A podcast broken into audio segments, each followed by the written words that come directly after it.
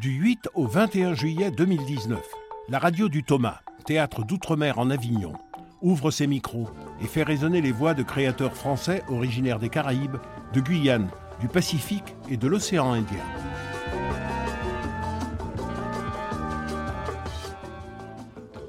Bonjour à tous, nous sommes en direct d'Avignon au théâtre de la Chapelle du Verbe incarné pour notre émission Grand Large avec laquelle nous partirons à la rencontre des créateurs invités à cette 22e édition du théâtre d'outre-mer en Avignon et des artistes porteurs de cette culture française des Grands Larges.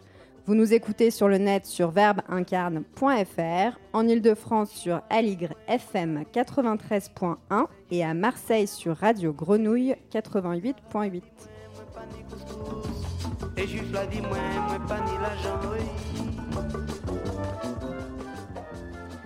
Aujourd'hui, j'ai le plaisir d'accueillir Guillaume Barbeau. Bonjour. Bonjour. Vous êtes le metteur en scène du spectacle Anguille sous roche qui se joue à la parenthèse à 19h30. Avec nous également Josiane Entourelle, bonjour. Bonjour. Et Ina Boulanger, bonjour. Bonjour. Du spectacle Cri de mes racines, un duo dansé à découvrir à la chapelle du Verbe incarné à 15h05. Je vous propose d'écouter un extrait de ce spectacle.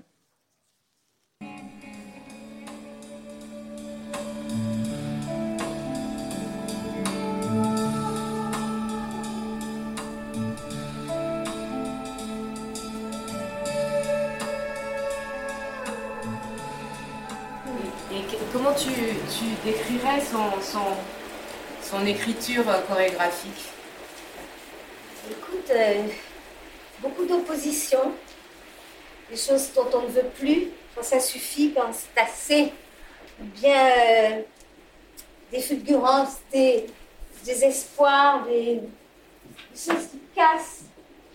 Ça hurle en silence, ça hurle euh, parce que ça suffit pas seulement ce qui se passe en Haïti, ce qui se passe sur la Terre en général, peut-être. Il était utopique, euh, pensait que l'art pourrait changer la donne. Il a peut-être raison. C'est un peu long, mais il a peut-être raison. Et si on allait euh, s'immiscer dans son travail? Josiane, euh, avec ce, ce, spectacle, vous êtes partie d'une relecture d'un poème de Jean-François Colombo. Oui, un poème, poème visuel. C'est une chorégraphie qu'il a faite pour moi il y a longtemps, en 92. Et euh, c'était un solo au départ. Il est mort en 96, Jean-François. Et ce solo-là lui a bien survécu. Hein. On a fait, le solo et moi, on a fait quelques kilomètres, on a joué un peu partout.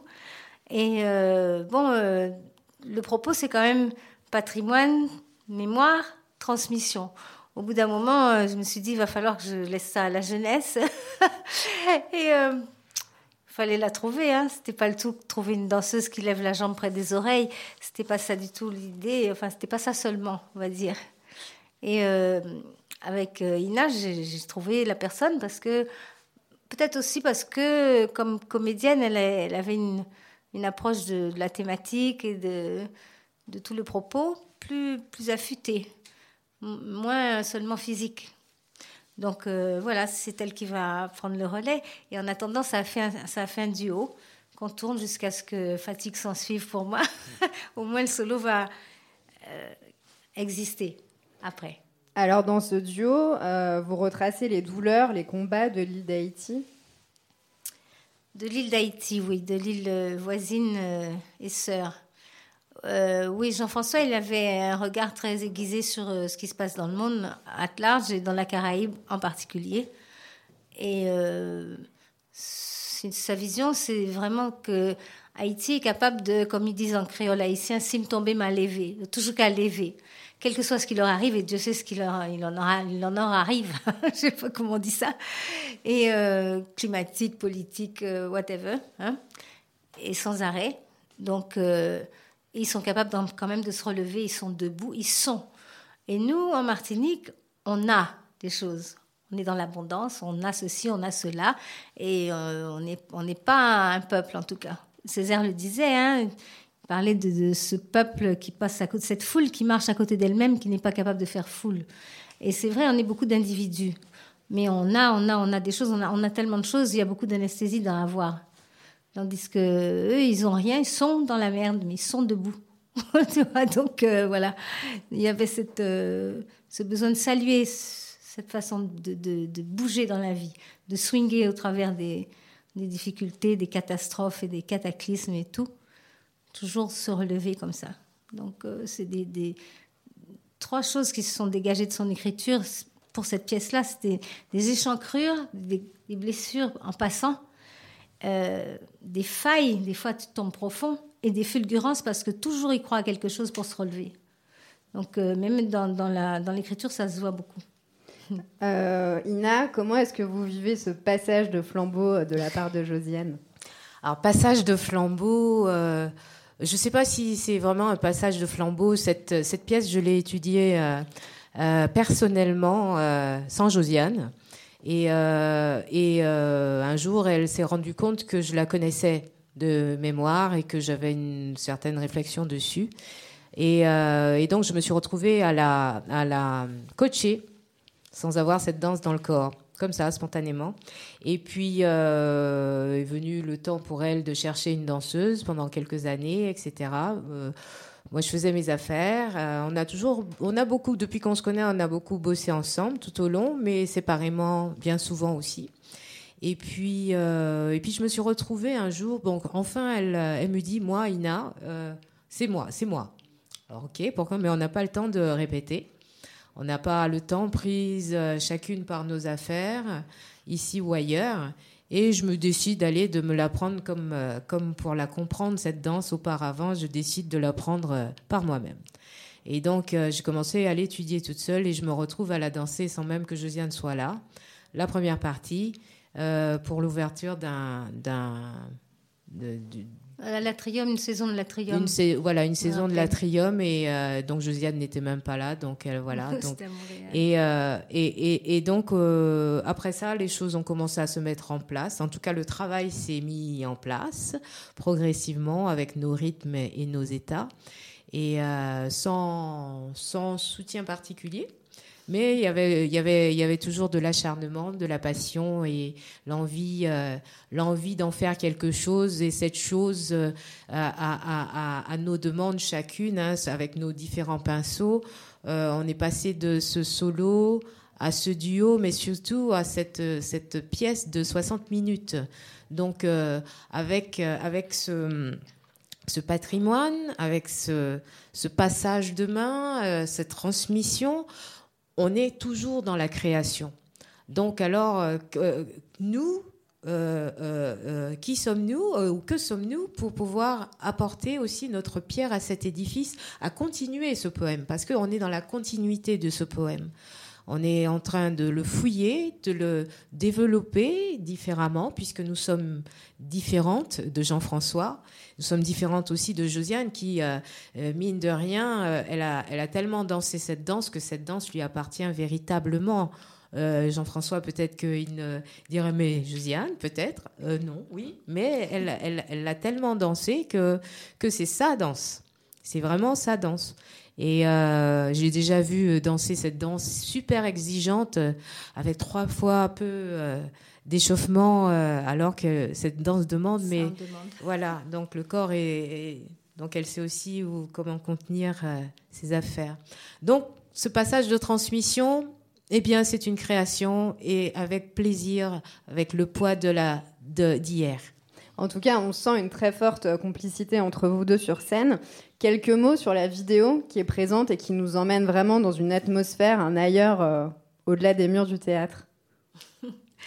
Alors, le, premier film, le premier film en levé de rideau, on va dire, c'est un lever de, voile sur euh, le processus créatif, sur l'urgence de laisser la place à l'art. Euh, il faut que l'art fasse sa job sur cette terre. Et ça, c'est euh, bon, c'est une urgence et c'est difficile et c'est pas souvent pas soutenu, comme tu disais. Donc, euh, mais on n'a pas le choix parce que c'est quand, quand, tu portes quelque chose, il faut, il faut mettre bas, sinon ça va t'imploser à l'intérieur, ça va t'empoisonner. Te, il faut mettre bas. Donc, euh, il y a tous ces carnets, tous ces rêves, toutes ces utopies réalisables qui sont dans les carnets. Et comment on leur donne corps Comment Bon, c'était amener le public dans cet univers de recherche avec la fragilité, la petite bougie qui est toujours limite en train de s'éteindre, mais non, et la toupie qui nous tourne à l'intérieur et qui, qui finit pas. Et c'est un moteur de toute façon, c'est de l'acharnement. Euh, c'est la punition sacrée. C'est, tu fais de l'art, tant pis pour toi, hein, tant mieux. quelle chance, quel malheur, je sais pas. Et donc, euh, ouais. Et puis, ben, l'autre film, c'est, une autre affaire. C'est au milieu du, spectacle pour amener les gens, le public, à savoir d'où vient d'où vient ce travail, par exemple, que Jean-François a affectionné, moi aussi d'ailleurs, sur les, les, petits gestes, les mains, les doigts, les yeux, les bruits de la nuit, tout ça a inspiré tout ça. Je, je laisse parler du deuxième film, mais je pense que ça amène euh, les gens. L'atmosphère nocturne et dans la nature comme ça, c'est pas pour rien non plus. Pour ma part, euh, dans, dans, cette pièce, on, est, euh, on a vraiment un grand cri à l'intérieur au départ et un grand cri à la fin. À la fin, ce, cette vidéo, cette première vidéo est vraiment le cri, notre cri à nous notre cri à nous, de notre, vie de tous les jours, de, euh, nos, cris sourds, nos cris forts, nos cris de vie, nos cris de travail, nos cris d'achèvement ou pas. Euh, et, c'est vraiment quelque chose de très personnel et avec tout ce qui va avec. Donc, euh, comme Josiane disait, avec toute la matière, euh, la matière artistique qui, s'accumule pendant des années et qui est visible et palpable. C'est comme revenir, revenir au basique. le second film, c'est un peu rentrer dans, le fond dans le chaudron, là où on va prendre de la force quand on n'est pas bien. Euh, on, voit, on voit des racines. On part, on écrit de mes racines, mais on voit vraiment des racines, on voit des creux, c'est tout petit, on voit la nature, on, a même l'impression qu'on est dans la mangrove, mangrove qui est quand même euh, un lieu où, euh, au fécond, un berceau très dangereux et pourtant tellement euh, c'est la source du monde aussi, hein, je pense. Et, euh, donc, euh, il y a ce recentrage. Ce de second film, c'est un recentrage. C'est un recentrage pour mieux repartir, pour essayer d'atteindre la lumière. Bah, merci beaucoup à vous deux d'être venus nous voir. Donc, on vous invite à découvrir ce spectacle à 15h05 au théâtre de la Chapelle du Verbe incarné. Guillaume Barbeau, vous êtes le metteur en scène de la compagnie Coup de Poker, associé au théâtre de Chelles, et vous présentez euh, Anguille sous roche, un monologue percutant qui est incarné par Déborah Lukumwena, une comédienne assez bouleversante. Comment est-ce que vous avez découvert euh, l'écriture volcanique d'Ali Zamir? Volcanique. Euh, on me pose souvent cette question. Alors effectivement, c'est un premier roman d'un jeune romancier comorien. Euh, en fait, j'ai découvert un peu par hasard, même si je ne crois pas trop au hasard, en tout cas pour cette histoire-là. Euh, en fait, je mettais en scène un autre spectacle qui s'appelle On a fort mal dormi. On avait présenté aussi à Avignon il y a quelques années, qu'on jouait en théâtre et qu'on jouait aussi chez les gens. Et on s'est retrouvé à jouer dans une maison. Et à la fin de la représentation, j'ai dit Mais qui est le propriétaire de la maison pour que je le remercie? Parce qu'on venait de la part d'un théâtre, donc on n'avait pas rencontré le propriétaire. Et il me dit qu'il est éditeur. Et je lui dis, vous inquiétez pas, j'ai rien à vous vendre. J'ai juste une question, est-ce que c'est possible d'être totalement inconnu, d'envoyer un roman par la poste et d'être édité? Parce que dans le théâtre, ça marche pas du tout comme ça. Je suis inconnu, j'envoie mon projet au Théâtre de la Colline, je ne serai pas au Théâtre de la Colline l'année prochaine, c'est 0%. Il me dit, bah, dans la littérature, c'est que 5%, mais c'est les 5 plus beaux. Et il se trouve que là, je viens de recevoir par mail un roman qui s'appelle Anguille sous roche, et une seule phrase de 320 pages. Euh, j'ai cru que c'était euh, une blague, qu'on me testait. C'était tellement bien que je me suis dit, c'est un autre éditeur qui me teste, qui est un peu jaloux de notre maison d'édition. Et euh, en fait, c'est un livre qui est déjà édité, donc il a fait son enquête. Il s'est dit, mais non, il dit, j'ai même pas fini le roman, que j'ai envoyé un contrat au Comores pour être sûr de pouvoir éditer ce livre. Et j'oublie cette histoire. Et six mois plus tard, le livre sort. Ma femme l'achète complètement par hasard, elle le ramène à la maison, je dis oh, c'est le livre dont on m'a parlé, je lui pique, elle l'a jamais lu.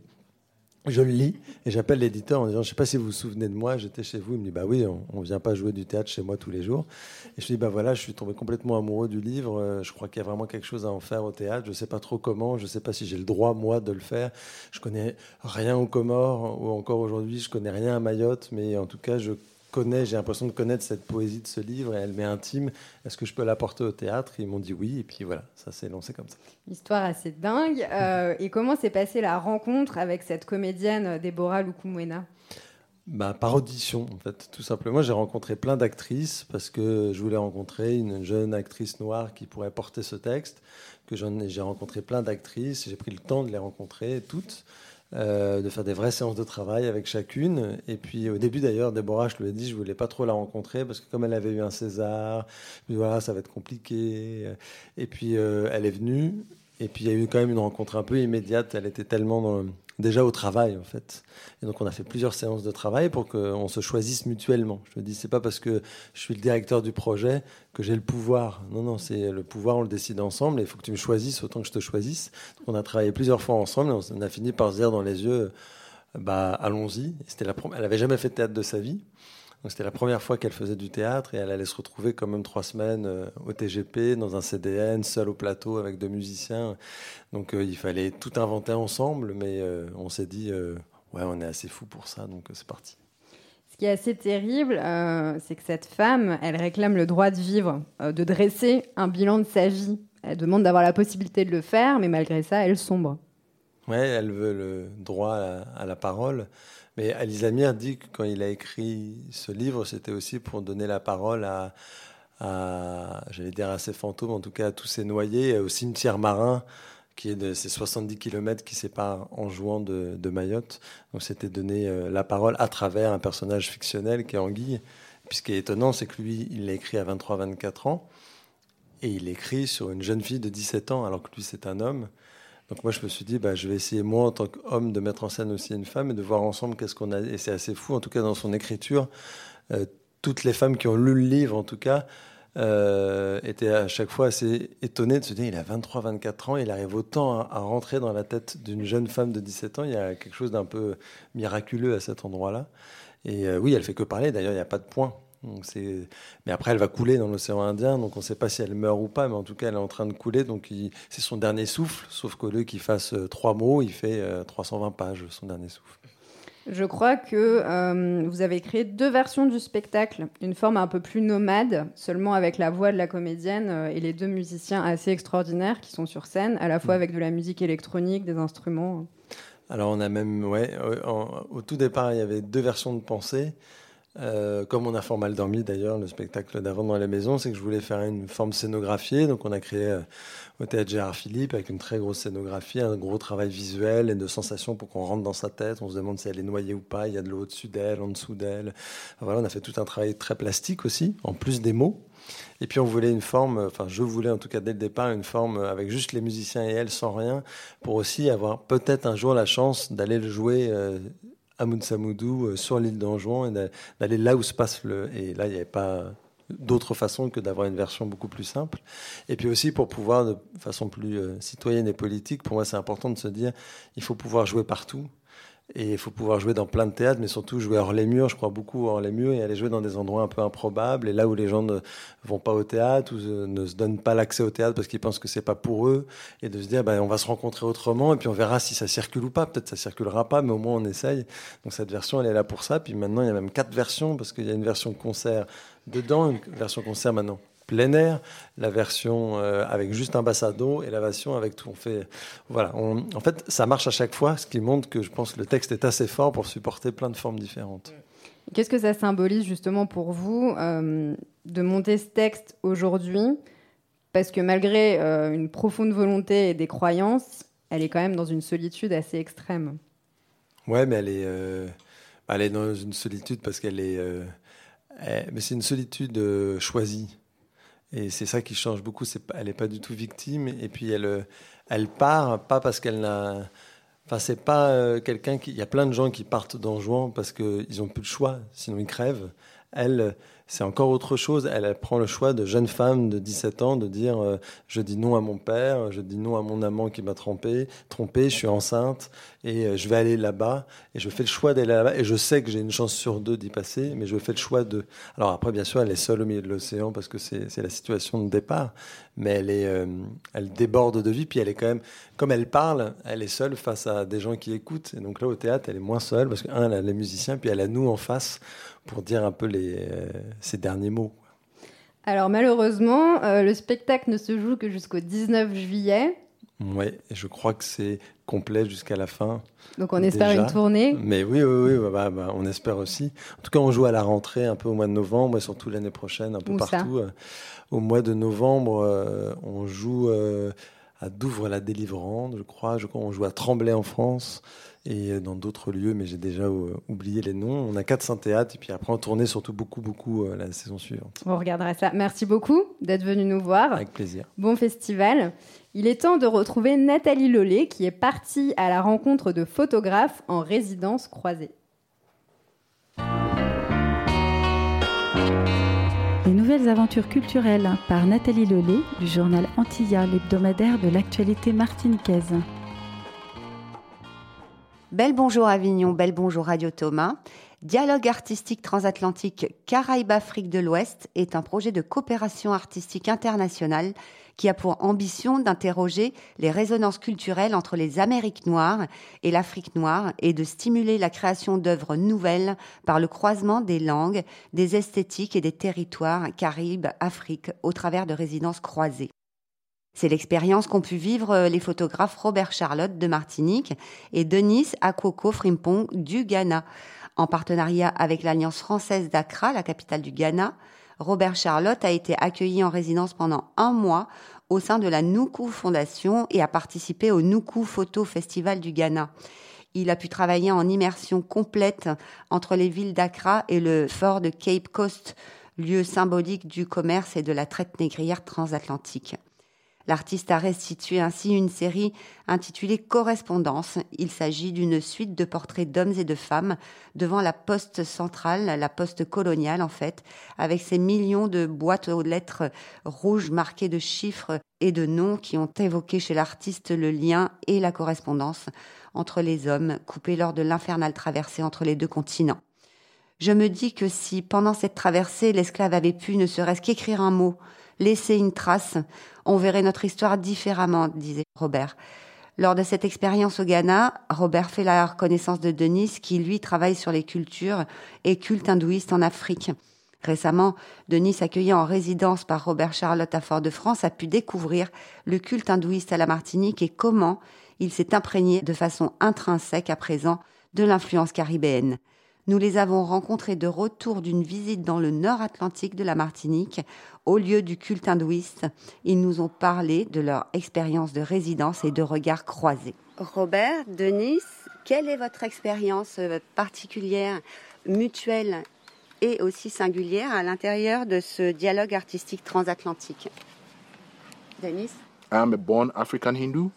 And I want to explore the space in which I find myself as a black African Hindu. L'intensité, en tout cas, dans ce dialogue euh, n'est pas interrompue, en fait. Je suis parti au mois de septembre dernier, donc en 2018.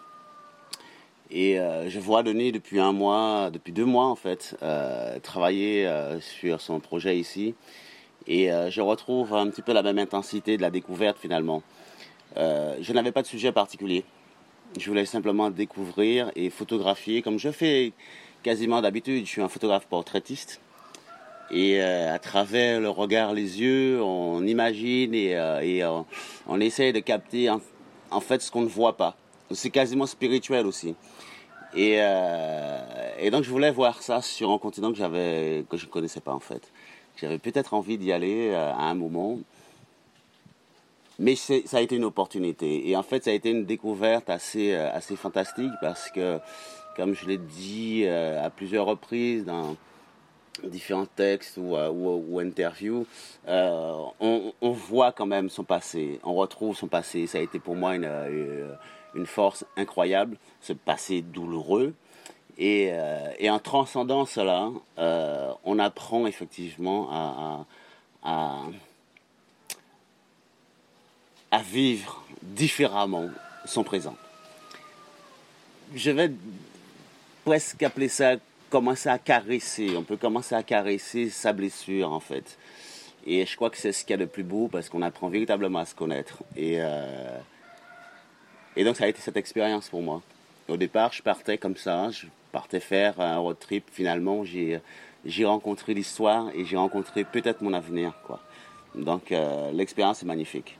Où sont vos monuments, vos batailles, martyrs? Où est votre mémoire tribale? Messieurs, dans ce gris caveau, la mer, la mer les a enfermés. La mer est histoire. Derek Walcott. Nathalie Lollet en Avignon pour Antilla et Radio Thomas.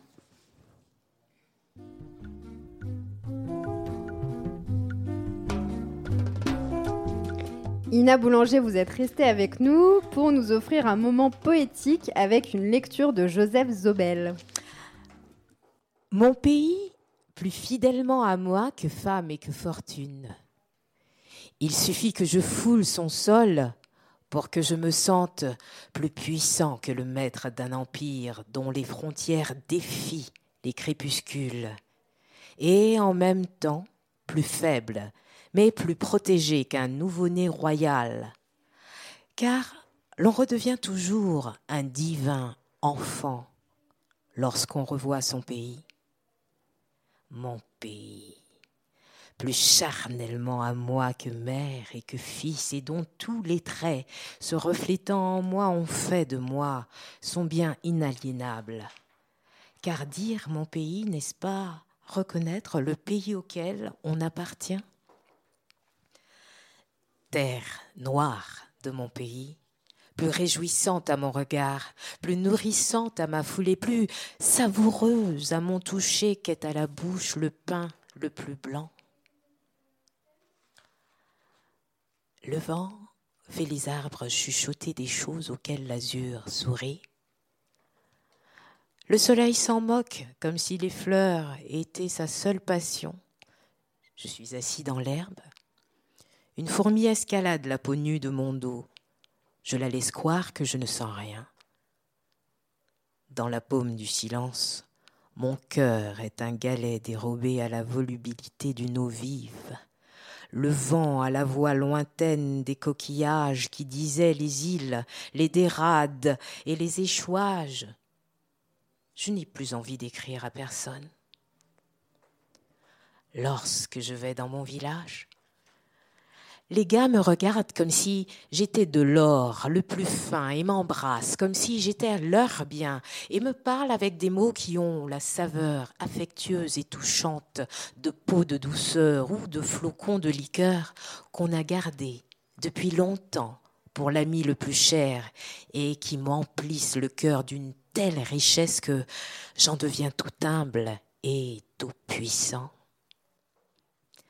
Lorsque je vais dans mon village, les maisons qui étaient déjà penchées quand j'étais enfant me reconnaissent aussitôt et se disent en souriant sur leur seuil usé oh, Voilà Joseph Il n'a pas changé Et j'embrasse les vieux et j'embrasse les vieilles et je danse avec les jeunes. Tous les sentiers viennent à moi et m'entraînent de case en case, au bord de l'eau, au fond des bois. C'est comme une fête champêtre où l'amitié chante comme l'alcool. Lorsque je vais dans mon village, j'ai parfois de la peine en apprenant que Joe est mort, que j'aimais tant, et la pauvre Léa qui m'aimait bien, mais ceux qui s'en vont reviennent un jour et nos morts ne nous quittent pas, disent les gars. Car nous, on s'aime sans tralala, mais c'est pour la vie et par-delà. Ah plaise au ciel qu'un jour je prenne congé de ceux avec qui j'ai tour à tour partagé et disputé le pain du volontaire exil. Je leur dirai Mes frères, je rentre à la maison chez moi. Je vous quitte. Adieu, je vous rends la place chaude que vous m'aviez faite parmi vous. Je m'en vais, et votre souvenir est le plus précieux de mes bagages. Merci Merci pour l'accueil à cœur ouvert, pour l'expérience de vos coups bas, pour tout l'amour qui me fit croire que pour toujours nous étions liés. Je retourne au plus beau pays, mon pays, ma règle d'or, mon équerre et mon compas, mon héritage incontestable, ma grande case aux trois entrées, le bois sacré de mes initiations, ma famille, sans cesse réconciliée, mon évangile. On ne se connaissait pas. On ne s'était jamais vu, ni vu, ni connu du tout. On s'est rencontrés, je ne sais par quel hasard, on s'est dit tu, mon cher, mon vieux, comme à l'école. Naguère pour jouer ensemble aux gendarmes et aux voleurs, ou bien plus tard à qui perd gagne et de nous raconter les trains que nous avons manqués, les naufrages de nos rêves, nos châteaux de cartes écroulés. Nous avons ri surtout. La vie, c'est au présent qu'elle se passe. Le passé est un voleur. L'avenir, faut pacifier. Nous sommes de vieux amis en somme. On se dit-tu, mon cher, mon vieux, on se partage le pain, la peine, on se sépare, on se retrouve et nous trinquons à chaque fois, ainsi de suite, et etc. On se demande pourtant des fois ce qu'on pourrait encore bien faire quand on est de vieux amis, de vieux amis comme nous. À quelle entreprise se livrer Pour quel profit à partager Quel taureau prendre chacune par une corde Quel diable tirer tous deux par sa queue refendue à bien regarder, mon vieux, bien réfléchir et tout peser. Je crois plutôt que quand on est de vieux amis, de vieux amis comme nous sommes, il n'y a qu'une chose à faire, mon vieux, c'est de le rester simplement le rester une fois pour toutes mon vieux.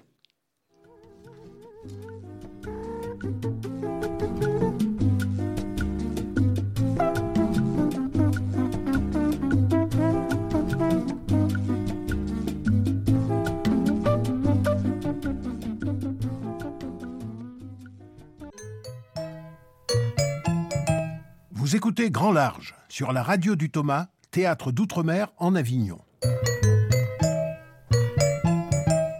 Bonjour Estelle Laurentin. Bonjour Savannah. Une nouvelle archive encore venue tout droit d'outre-mer. Oui, c'est notre feuilleton quotidien, archive d'outre-mer, dédié à Édouard Glissant. Aujourd'hui, on va écouter euh, le poète dans un extrait à nouveau de sa conférence Crise coloniale, crise mondiale, enregistrée en 2009 euh, à la chapelle du Verbe incarné. Il va nous parler d'uniformisation des habitants de la Terre.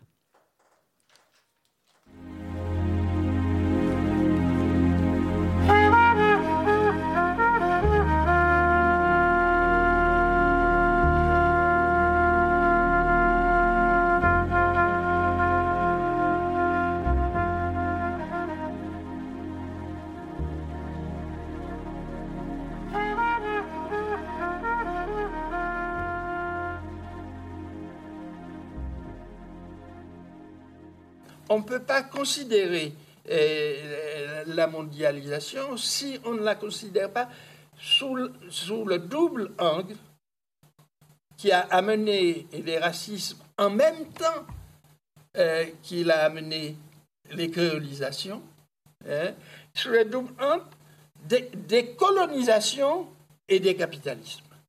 Les colonisations, euh, ce sont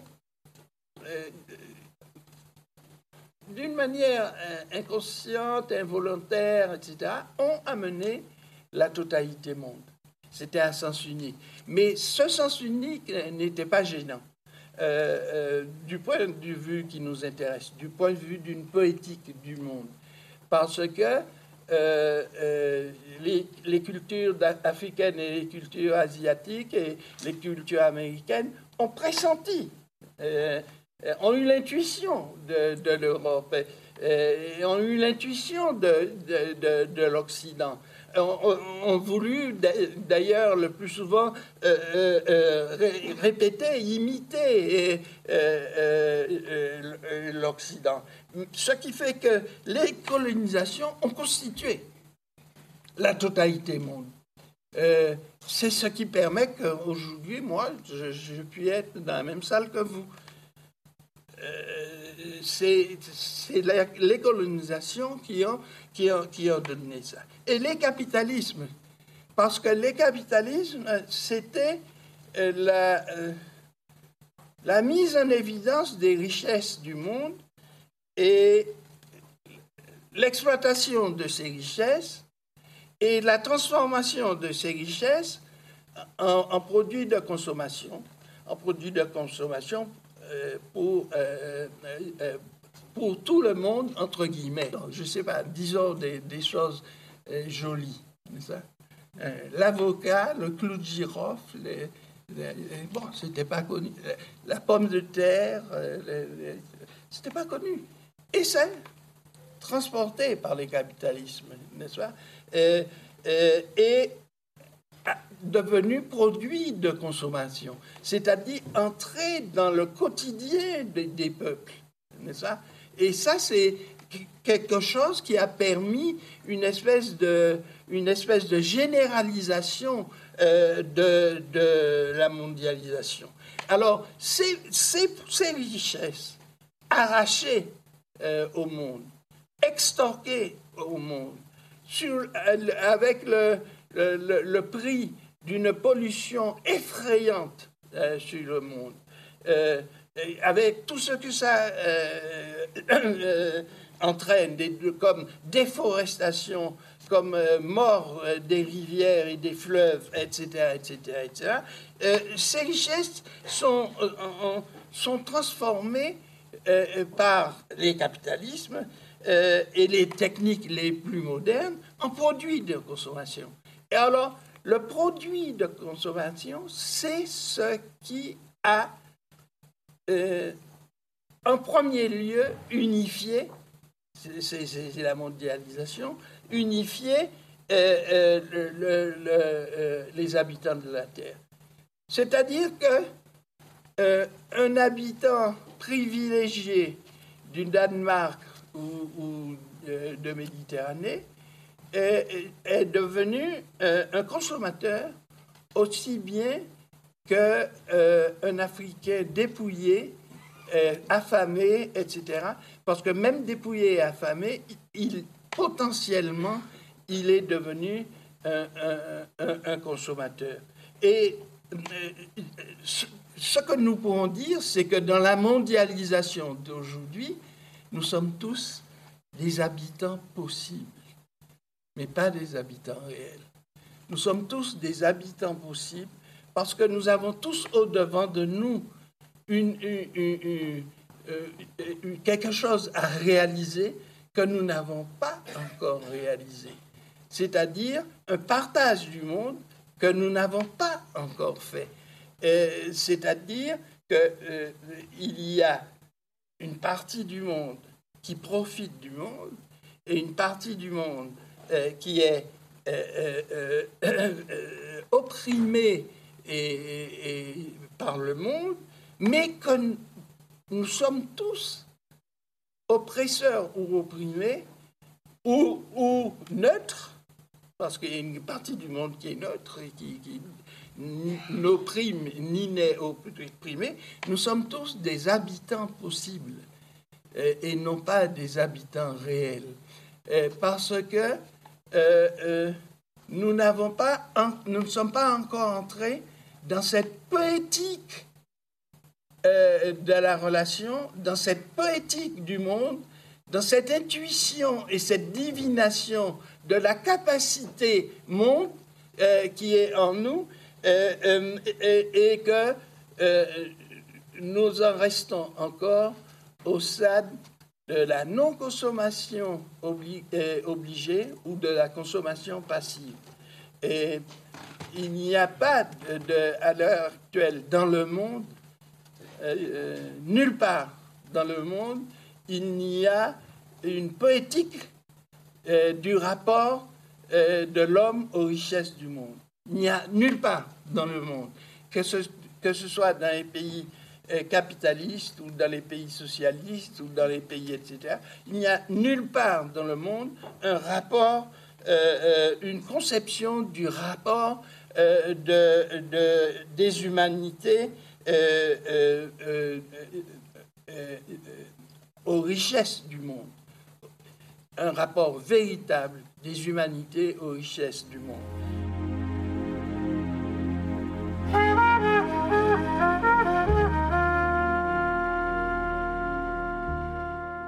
Archives d'outre-mer, ce sont des extraits d'archives sonores enregistrés au Thomas.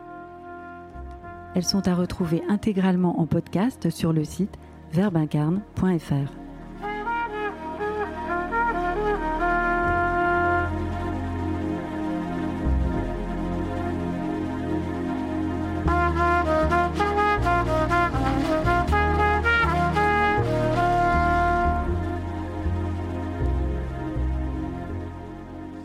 Marie-Cécile, bonjour. Bonjour Savannah. Alors vous nous emmenez retrouver une artiste que la chapelle du Verbe incarné connaît bien. Effectivement, je vous emmène rencontrer une artiste de la Réunion.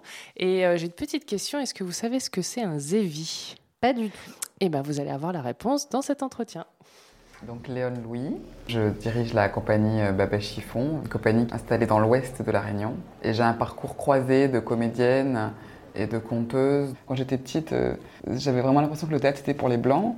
Euh, enfin, on dit comme ça, hein, c'était comme si c'était pour une classe sociale plus, des gens plus aisés, comme, à mon époque, dans les années 80. il y avait une compagnie locale euh, extraordinaire qui s'appelait la compagnie Volard, et mes parents m'emmenaient au théâtre. Alors qu'ils n'avaient pas fait d'études, mes cousins non plus, on, allait tous ensemble. Mais c'était des spectacles populaires qui racontait l'histoire de la Réunion en français, en créole, souvent avec de la chanson. Et, du coup, j'ai découvert le théâtre comme ça et je me suis dit, tiens, moi, c'est ça que je veux faire. Être dans un endroit où on réunit les gens de toutes les classes sociales et où on leur raconte des belles histoires, des histoires profondes et, avec plein de, choses très complexes. Et je me suis rendu compte que quand le théâtre est arrivé de la France continentale, donc avec des spectacles plus organisés, plus une vision du monde plus contemporaine, donc moins je ne trouve pas forcément le mot là, mais tout ce que j'ai, tout ce que j'ai vu, c'est que mes parents sont moins venus au théâtre et ils ont arrêté. Et c'est pour ça que je voudrais aussi qu'on continue à créer des échanges divers et variés pour que les enfants de la Réunion continuent à avoir ce goût-là. Et maintenant, il faut créer cette curiosité chez l'autre de dire bah, quand c'est quelque chose de différent, euh, même si tu connais pas, va découvrir. Donc c'est ça aussi que je trouve intéressant, c'est d'être à un endroit vraiment euh, du dialogue.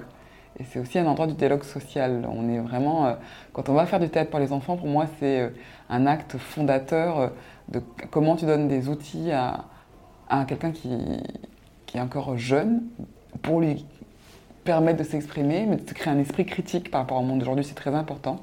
Et une envie de rêver, hein, une envie d'avoir de l'espoir, une envie de s'émerveiller. J'ai vraiment l'impression d'être au cœur d'un métier assez extra, extraordinaire. Parce que les enfants, euh, ils sont très à l'écoute. Ça, c'est important pour moi. Du coup, cette année 2019, euh, venir à Avignon, c'est aussi être euh, pour moi en mission pour la plateforme jeune public de La Réunion qu'on vient de mettre en place, qui s'appelle Zévi. Zévi, c'est un fruit de La Réunion.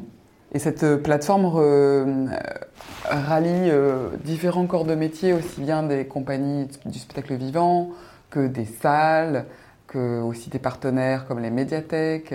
Euh, on invite les auteurs. Euh, parce que souvent, on voit que le voyage dans le sens France hexagonal à La Réunion se fait, mais nous, qu'on puisse quitter notre île pour venir tourner ou faire connaître notre travail, échanger, c'est beaucoup plus compliqué. On a envie de donner envie. On sait qu'on n'est vraiment pas là pour se plaindre. Il y a plein de gens qui ont encore moins de moyens que nous et pas la chance de faire euh, du spectacle vivant dans leur pays, dans le monde entier. Nous, on a cette chance-là. Mais on sait qu'il faut aussi qu'on frappe à la porte très fort et qu'on dise faites-nous une place, on a envie, on a envie d'y être. C'est important de se manifester parce que sinon on est vite oublié. On a un petit point dans l'océan Indien, entre Madagascar et l'île Maurice là-bas. Euh, c'est important de frapper à cette porte. J'ai vraiment l'impression que ce, beau projet, euh, bah, le fait de se réunir, c'est l'union fait la force. Donc voilà, un Zévi est un, est un fruit, mais c'est également la nouvelle plateforme euh, créée par, euh, par Léon Louis et d'autres, euh, d'autres artistes pour, pour faire la promotion des, artistes réunionnais sur le jeune public. Donc vous pouvez retrouver cette plateforme sur www.zevi.re. Merci Marie-Cécile. Demain, on part à la rencontre de... Demain, on part à la rencontre de Danieli Francisque. Très bien. Alors notre invitée journaliste du jour est Lucie Nemeshkova. Bonjour. Bonjour, dobrý den. Vous dirigez euh, le festival Afrique en création à Prague et vous écrivez également dans le journal du théâtre également à Prague et vous êtes venu pour nous parler de votre coup de cœur euh, au théâtre de la Chapelle du Verbe incarné et de votre relation avec ce lieu.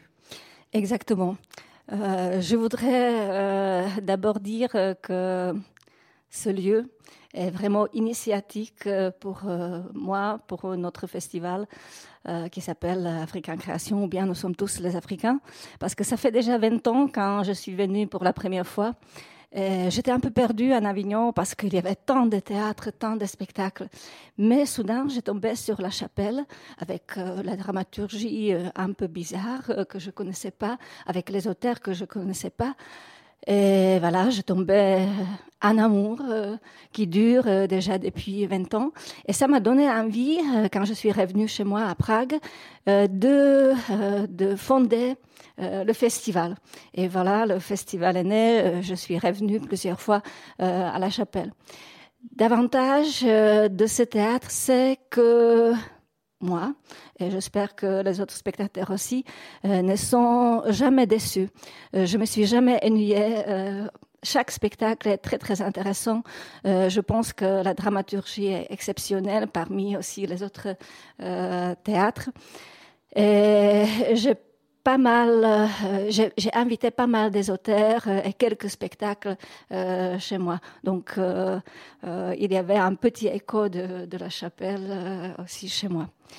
Et cette, euh, cette édition de, ce festival euh, est riche. Euh, J'avoue que je suis venue cette fois en Avignon pour pour la chapelle euh, parce que vraiment je voudrais ça, ça me ça m'ouvre esprit, ça m'ouvre vraiment euh, les, les, nouvelles horizons, comme, euh, comme on dit. Et pour moi, ce qui est essentiel, c'est de rencontrer des, des, gens, de parler avec, euh, avec les gens. Donc, euh, je me réjouis beaucoup, par exemple, pour euh, la conférence et la lecture le 21 juillet. Jusqu'à présent, j'ai vu une moitié euh, des, spectacles, on peut, dire. C'était la journée en mouvement, euh, parce que c'était plutôt les spectacles de mouvement, de gestes, de danse. Et comme euh, moi, personnellement, j'aime et je, préfère les spectacles qui sortent directement de l'histoire des acteurs ou des artistes, des danseurs.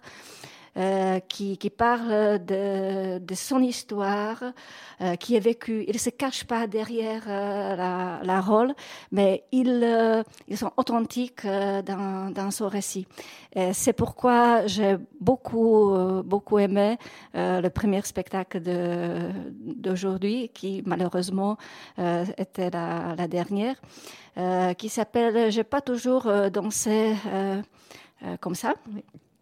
parce que pour moi, euh, ce qui était intéressant, c'était euh, la relation entre la danse, euh, la parole, et aussi euh, propre histoire de de de, de danseurs. Oui.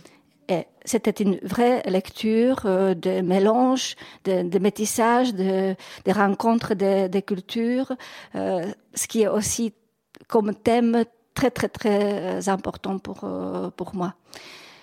Et en même temps, euh, on peut dire euh, un petit peu même chose euh, sur un autre spectacle que j'aimais le plus, mais c'est difficile à choisir vraiment. Euh, et c'était euh, Cri de Cri mes racines. voilà, c'était les deux, les deux danseuses aussi. quand je pose la question comment danser l'âme de la Caraïbe, c'est ça c'était ça vraiment pour moi, euh, vraiment un très bon travail, très intéressant euh, avec euh, le cinéma, avec euh, euh la parole, euh, la danse. Merci beaucoup d'être venu nous voir et pour ce bel hommage que vous rendez à ce lieu et ce pont que vous effectuez entre votre pays et ici. Très bon festival à vous. À bientôt. Merci beaucoup et à bientôt. Merci. Estelle, une nouvelle traversée aujourd'hui musicale avec le Coton Club. Mais oui, alors grâce à notre euh, partenaire euh, Radio Grenouille, on a des musiques qui nous viennent de l'émission Le Coton Club.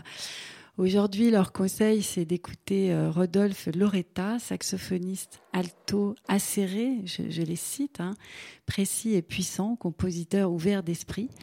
Il a accompagné, entre autres, Alain Jean-Marie. Son album Rawa contient une musique jazz énergique et directe, mais aussi sophistiquée et exigeante, même quand il se frotte au hip-hop, c'est un programme qu'il affectionne particulièrement. Alors le morceau qu'on va écouter, il s'appelle Get Started, featuring Theor Etoric. J'espère que je lis pas trop mal. Et c'est un remix. Et puis c'est surtout tout de suite sur Grand Large.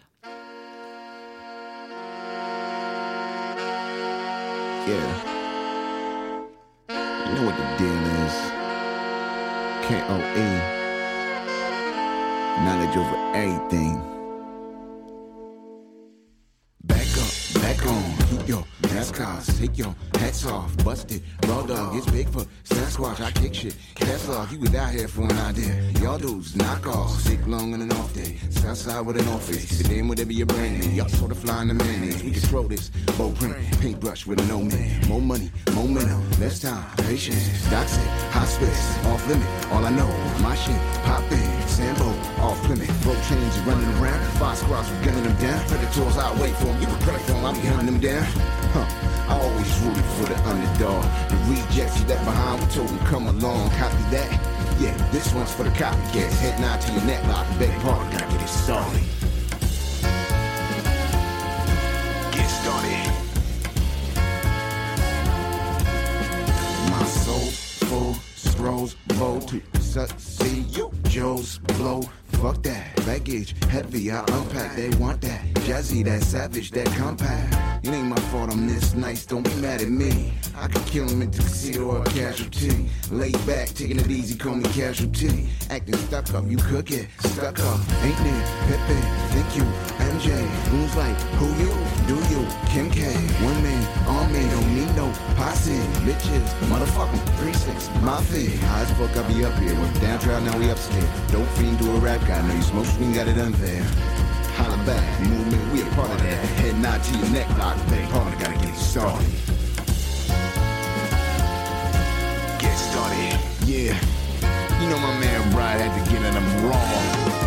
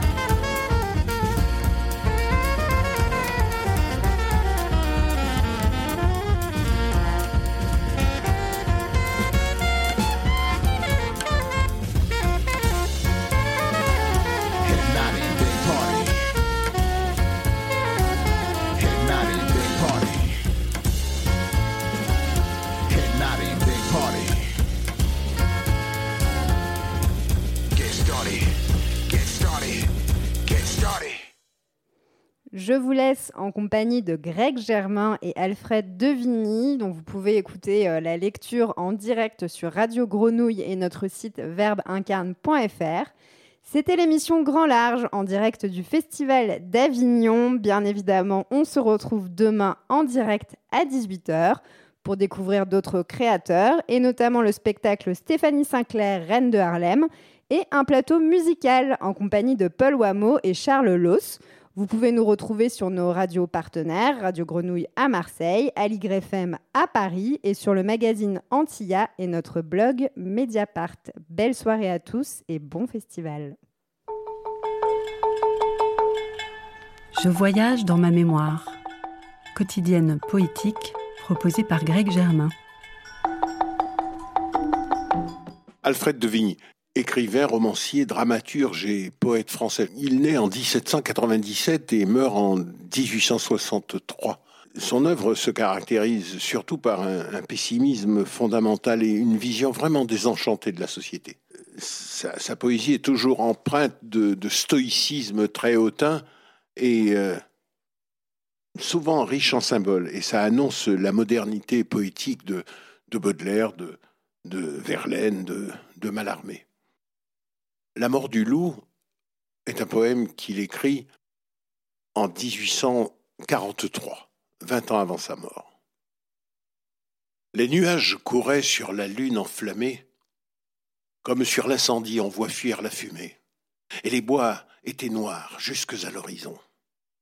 Nous marchions sans parler dans l'humide gazon, dans la bruyère épaisse et dans les hautes brandes, lorsque, sous des sapins pareils à ceux des Landes, nous avons aperçu les grands ongles marqués par des loups voyageurs que nous avions traqués. Nous avons écouté, retenant notre haleine et le pas suspendu. Ni le bois, ni la plaine ne poussaient un soupir dans les airs, seulement la girouette en deuil criait au firmament. car le vent élevé bien au-dessus des terres n'effleurait de ses pieds que les tours solitaires et les chaînes d'en bas contre les rocs penchés, sur leurs coudes semblaient endormis et couchés. Rien ne bruissait donc. Lorsque, baissant la tête, le plus vieux des chasseurs qui s'était mis en quête a regardé le sable en s'y couchant. Bientôt, lui que jamais ici on ne vit en défaut, a déclaré tout bas que ces marques récentes annonçaient la démarche et les griffes puissantes de deux grands loups cerviers et de deux louveteaux. Nous avons tous alors préparé nos couteaux. Et cachant nos fusils et leurs lueurs trop blanches, nous allions pas à pas en écartant les branches. Trois s'arrêtent. Et moi, cherchant ce qu'ils voyaient, j'aperçois tout à coup deux yeux qui flamboyaient, et je vois au-delà quatre formes légères qui dansaient sous la lune au milieu des bruyères, comme font chaque jour à grand bruit sous nos yeux quand le maître revient, les lévriers joyeux. Leur forme était semblable, et semblable la danse, mais les enfants du loup se jouaient en silence, sachant bien qu'à deux pas, ne dormant qu'à demi, se couche dans ces murs l'homme, leur ennemi. Le père était debout, et plus loin contre un arbre, sa louve reposait comme celle de marbre qu'adoraient les Romains, et dont les flancs velus couvaient les demi-dieux Rémus et Romulus. Le loup vient et s'assied, les deux jambes dressées par leurs ongles crochus dans le sable enfoncé. Il s'est jugé perdu puisqu'il était surpris, sa retraite coupée et tous ses chemins pris. Alors, il a saisi dans sa gueule brûlante du chien le plus hardi la gorge pantelante, et n'a pas desserré ses mâchoires de fer, malgré nos coups de feu qui traversaient sa chair, et nos couteaux aigus qui, comme des tenailles, se croisaient en plongeant dans ses larges entrailles, jusqu'au dernier moment, où le chien étranglé mort longtemps avant lui, sous ses pieds à rouler. Le loup le quitte alors, et puis il nous regarde. Les couteaux lui restaient au flanc, jusqu'à la garde. Le clou est au gazon, tout baigné dans son sang. Nos fusils l'entouraient en sinistre croissant. Il nous regarde encore, ensuite il se recouche, tout en léchant le sang répandu sur sa bouche, et sans daigner savoir comment il a péri, refermant ses grands yeux, meurt sans jeter un cri. J'ai reposé mon front sur mon fusil sans poudre, me prenant à penser et n'ait pu me résoudre à poursuivre sa louve et ses fils qui, tous trois, avaient voulu l'attendre. Et comme je le crois, sans ces deux louveteaux, la belle et sombre veuve ne l'eût pas laissé seule subir la grande épreuve. Mais son devoir était de les sauver, afin de pouvoir leur apprendre à bien souffrir la faim, à ne jamais entrer dans le pacte des villes que l'homme a fait avec les animaux serviles qui chassent devant lui pour avoir le coucher, les premiers possesseurs du bois et du rocher. Hélas, ai-je pensé, malgré ce grand nom d'homme, que j'ai honte de nous, débiles que nous sommes. Comment on doit quitter la vie et tous ses maux, c'est vous qui le savez, sublimes animaux. Avoir ce que l'on fut sur terre et ce qu'on laisse, seul le silence est grand, tout le reste est faiblesse. Ah, je t'ai bien compris, sauvage voyageur, et ton dernier regard m'est allé jusqu'au cœur. Il disait Si tu peux, fais que ton âme arrive, à force de rester studieuse et pensive, jusqu'à ce haut degré de stoïque fierté, où naissant dans les bois, j'ai tout d'abord monté. Gémir, pleurer, prier est également lâche. Fais énergiquement ta longue et lourde tâche, dans la voie où le sort a voulu t'appeler. Puis après, comme moi, souffre et meurs sans parler.